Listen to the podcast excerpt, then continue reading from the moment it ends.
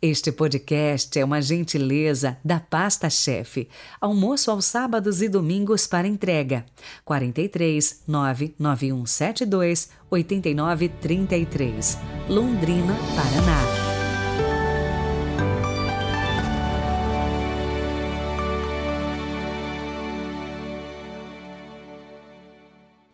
Quarta-feira, 28 de dezembro de 2022. Sejam muito bem-vindos à nossa reflexão de hoje. A igreja se veste com a cor do martírio para celebrar os santos inocentes. Rezemos.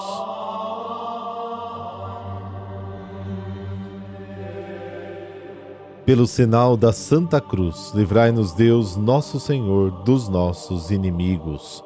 Ó Deus, hoje os santos inocentes proclamam vossa glória, não por palavras, mas com a própria morte. Dai-nos também testemunhar com a nossa vida o que os nossos lábios professam. Amém.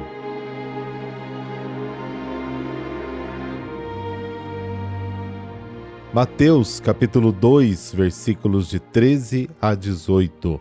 O Senhor esteja convosco, Ele está no meio de nós. Proclamação do Evangelho de Jesus Cristo segundo Mateus. Glória a vós, Senhor. Depois que os magos partiram, o anjo do Senhor apareceu em sonho a José e lhe disse: Levanta-te, pega o menino e sua mãe e foge para o Egito. Fica lá até que eu te avise, porque Herodes vai procurar o menino para matá-lo. José levantou-se de noite, pegou o menino e sua mãe e partiu para o Egito. Ali ficou até a morte de Herodes, para se cumprir o que o Senhor havia dito pelo profeta: Do Egito chamei o meu filho. Quando Herodes percebeu que os magos o haviam enganado, ficou muito furioso. Mandou matar todos os meninos de Belém e de todo o território vizinho, de dois anos para baixo, exatamente conforme o tempo indicado pelos magos. Então se cumpriu o que foi dito pelo profeta Jeremias ouviu-se um grito em Ramá, choro e grande lamento. É Raquel que chora os seus filhos e não quer ser consolada, porque eles não existem mais.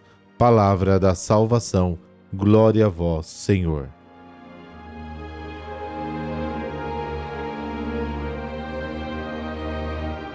O Evangelho de Mateus, escrito por volta do ano 80, 90, preocupa-se em mostrar que as profecias se cumprem em Jesus.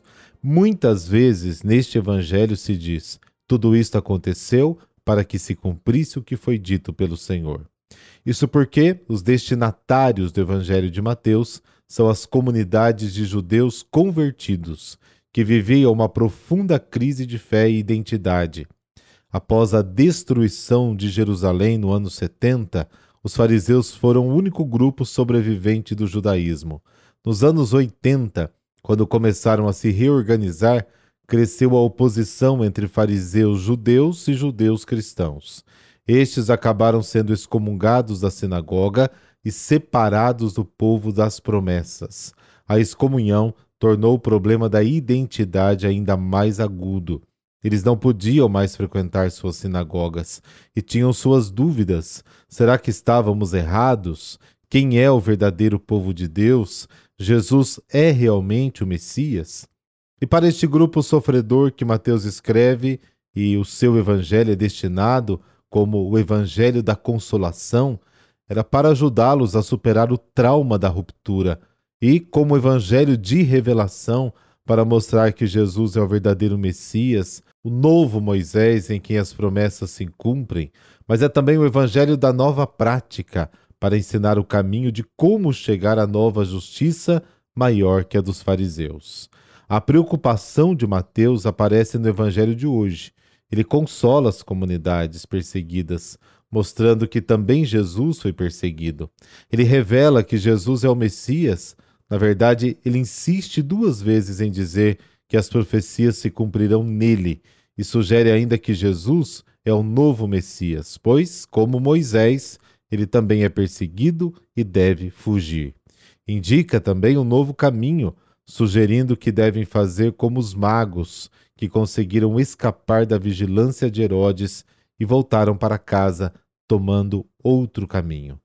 É, e quantas vezes também nós precisamos de novas estratégias de vida, novos caminhos, reorganizar mesmo a vida espiritual, principalmente, resolver aquelas situações do passado, mas que ainda nos ferem, para que a gente viva com mais leveza e mais alegria.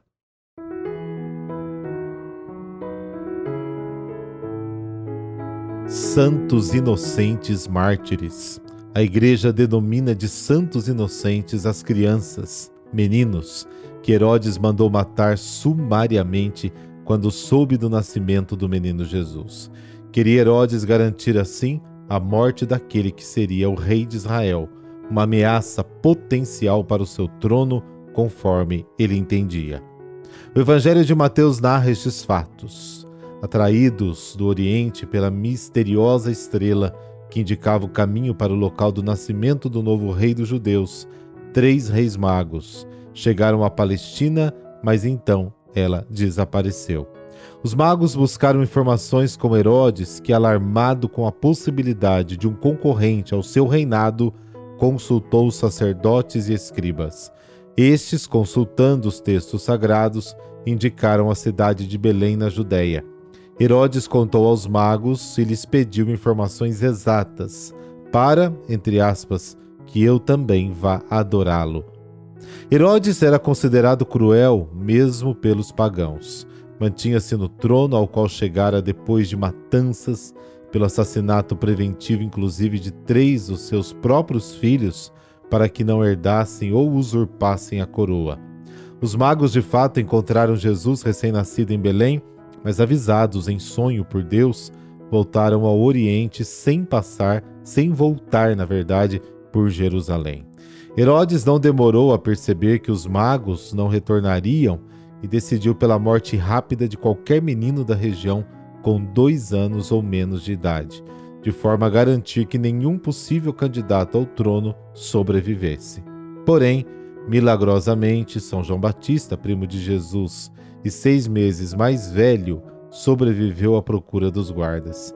Estima-se que o número de meninos mortos foi em torno de 40.